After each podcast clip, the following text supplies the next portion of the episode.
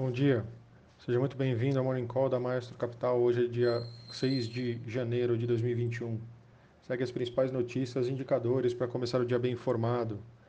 Os juros nos Estados Unidos estão subindo e a taxa de 10 anos atingiu 1% pela primeira vez desde março de 2019 e os futuros de ações de tecnologia despencaram enquanto os investidores projetam uma vitória democrata nas disputas pelo Senado dos Estados Unidos, lá no estado da Geórgia. Se os democratas prevalecerem, acredita-se que isso dará início aí a um ciclo de gastos é, para apoiar o crescimento econômico e trazer mais escrutínio aí antitrust, né, bem rigoroso aí nas empresas de tecnologia lá nos Estados Unidos. Com isso, os índices de mercado agora pela manhã, Tóquio fechou o dia em queda de 0,38%, Hong Kong fechou o dia em alta de 0,15%, e Xangai fechou o dia em alta de 0,63%. Nesse momento, Londres sobe 2,21%, Paris, nesse momento, sobe 0,84%, e Frankfurt, nesse momento, sobe 0,88%. Nas Américas, os futuros de Dow Jones, nesse momento, sobem é, 0,29%, os futuros de S&P 500, nesse momento, caem 0,13%, e os futuros de Nasdaq, uma queda um pouco maior, caindo 1,37% agora pela manhã. Na agenda hoje nós temos o PMI de serviços e o PMI composto aqui no Brasil referentes a dezembro às 10 horas da manhã. É, os dados do ADP de variação de empregos privados referentes a dezembro lá nos Estados Unidos às 10 e 15 da manhã. Os pedidos de bens duráveis e encomendas à indústria é, referentes a novembro lá nos Estados Unidos ao meio-dia. E por último as minutas do Fed lá nos Estados Unidos às 4 horas da tarde. No destaque local, é, no Brasil, o Bolsonaro disse ontem a apoiador que o Brasil está quebrado e que não consegue fazer nada, o que gerou uma reação da imprensa e de economistas. O caso só recebeu atenção por ter ocorrido em tempos de poucas notícias devido ao, é, ao recesso aí do Congresso. É, Bolsonaro proferiu a frase quando se justificava para um apoiador que pediu uma correção na tabela de imposto de renda é, pouco importante. No destaque internacional, é, nos Estados Unidos, as, é, das duas vagas ao Senado em disputa no segundo turno na Geórgia, o democrata Warnock foi declarado vencedor em uma delas e o seu colega de partido John Ossoff está muito perto de ser declarado vencedor da outra vaga. A disputa estava parelha nas pesquisas, mas foi uma surpresa para os mercados de apostas que indicavam cerca de 70% de chance de uma vitória é, de pelo menos um republicano nas últimas semanas. É, se a maioria democrata se confirmar, novos estímulos seriam aprovados mais rápido, podendo até gerar um novo e pequeno rally nas bolsas.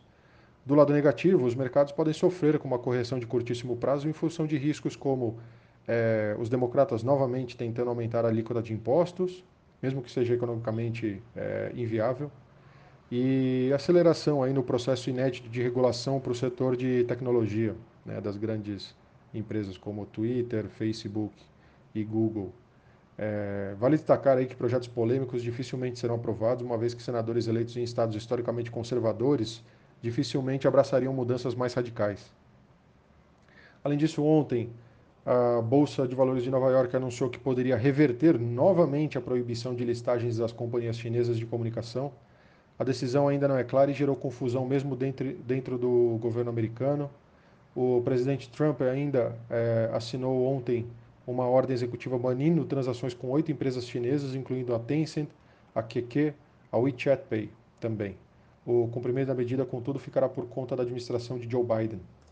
É, e, por último, aí falando dos PMIs compostos e de serviços, tá? na China é, os dois dados vieram um pouco abaixo do anterior, tá? É, porém ainda positivos, tá? então 55,8 o PMI composto, o anterior foi 57,5 e o PMI de serviços ficou em 56,3 é, versus a estimativa aí que era de 57,9.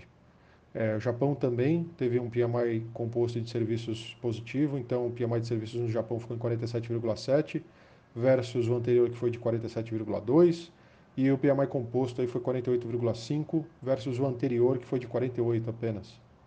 É, e na zona do euro, os dados finais também, o PMI de serviço aí ficou em 46,4 versus a estimativa de 47,3 e o composto ficou em 41, 49,1 versus a estimativa aí que era de 49,8. E por último, falando das empresas aqui dos setores, a 20 Partners entrou com pedido na SEC para realização do seu IPO lá na Nasdaq. É, de acordo com o prospecto, pode ser uma movimentação de até 100 milhões de dólares. É, ainda aqui no Brasil, a Ambipar anunciou a compra total das cotas da Custom Environment Services através da sua controlada Ambipar Holding USA. Com um faturamento de 4 bilhões de dólares em 2019, a empresa atua no mercado americano de respostas a emergências ambientais, especializada em atendimentos terrestres, rodoviários e industrial. O valor da operação não foi divulgado.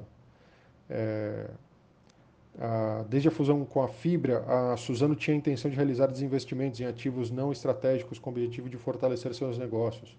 Ontem, a Suzano anunciou em comunicado a venda das florestas que detinha a Bracel e a Truvinho participações no valor de 1,05 bilhões de reais. É, a Gerdau informou ontem a venda de todas as ações preferenciais que possuía da empresa.